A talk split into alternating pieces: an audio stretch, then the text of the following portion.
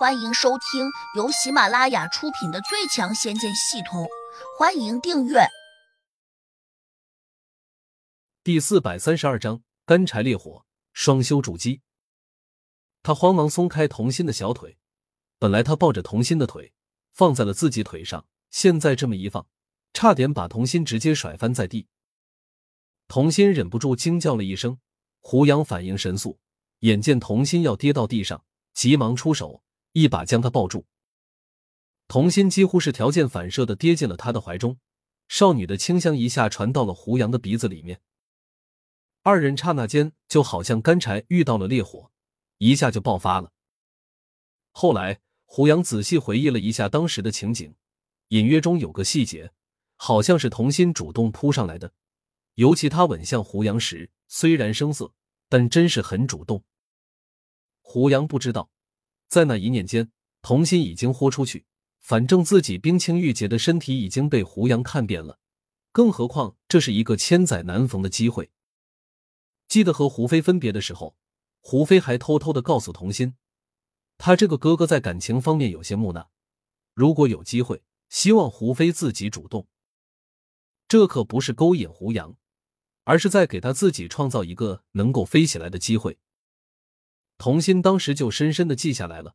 以胡杨的帅气和超强的本事，只怕普天之下没几个美女能挡得住他的魅力。如果自己再不主动一点，哪会获得这样的机会？所以胡杨甚至有点怀疑，童心脱裤子时会不会是故意跌倒的。不过这事儿已经翻篇了，他不能问。况且两人合集双修。从情感上和身心愉悦上说，胡杨觉得自己不仅没有吃亏，相反还占尽了便宜。既然这样，他只能认了。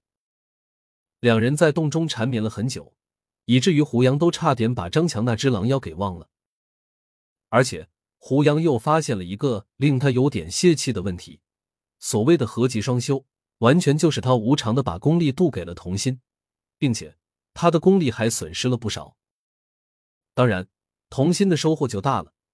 他转身跳进湖中清洗时，只觉得自己身轻如燕，肌肤更是光洁如玉。胡杨和他刚才欢好的时候，并没有失去理智。他的手掌在他身体上游走时，似乎在点他的穴位。且胡杨在和他疯狂了三次之后，才教他一个简洁的行功运气的功法。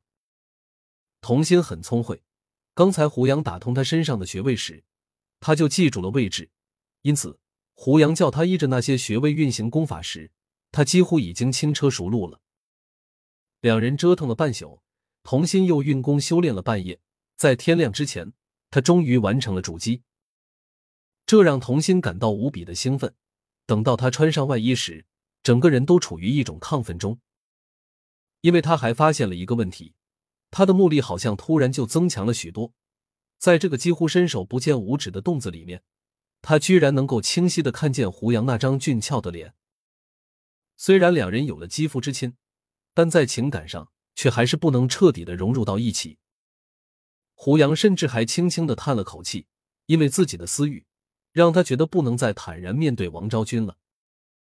他终究只是个魂魄，还不知有没有重生的那一天。胡杨只能这样安慰着自己。童心倚着他的时候，十分温柔。她本来就极其漂亮，而现在铸体之后，看起来更加倾国倾城。你只是在帮我吗？他柔声问。胡杨摇头说：“不是。”至少在最初两人融入的那一刻，胡杨并没想过要帮他铸体，但因为一而再、再而三的从他身上崛起快乐，胡杨有点愧疚，这才顺势同他双修。如此种种。童心便在一夜之间，神奇的成为了一个成功筑基的修炼中人。童心很满足，他拥着胡杨，小声说：“我喜欢你，打第一眼看见你时就喜欢上了。也许这就是所谓的一见钟情吧。我愿意把自己给你，不完全是贪图你帮我筑基。什么叫一见钟情？通俗点说，就是两性吸引罢了。”胡杨深吸了口气。觉得不能再和他这样温存了，否则他还想和他继续缠绵，一直不想分开。他认为自己对童心并不了解，只是舍不得他美妙的身体；而从修炼的角度上说，这恰恰是大敌。但凡修炼要有所成就，首先的一点就得克服自己内心深处恶魔般的欲望。只有无欲无求，才能遁入空灵境界，才可以体悟到沧海桑田，宠辱不惊。我们去寻那只狼妖。胡杨收敛住波动的心。狼妖在哪里？童心不解的问。昨夜由于光线暗淡，且张强奔逃的速度奇快，他并没有看清楚张强化作狼妖逃走的那个情景。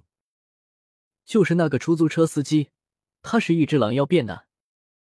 胡杨认真的解释说：“难怪你要到这洞里面来，原来是为了捉他。这世界可真奇怪，竟然真有妖怪。”童心感慨万分。胡杨拉着他一路往洞子深处走。现在，童心的目力已经足以在这个黑暗的洞子里面清楚的看见周围的石壁了。这倒是让胡杨放心了不少，也轻松了许多，不用再抱着他飞。昨晚的酣畅淋漓让胡杨消耗了很多法力，就在童心到湖里面清洗之际，他赶紧盘腿坐下，努力吸收着周围的灵气。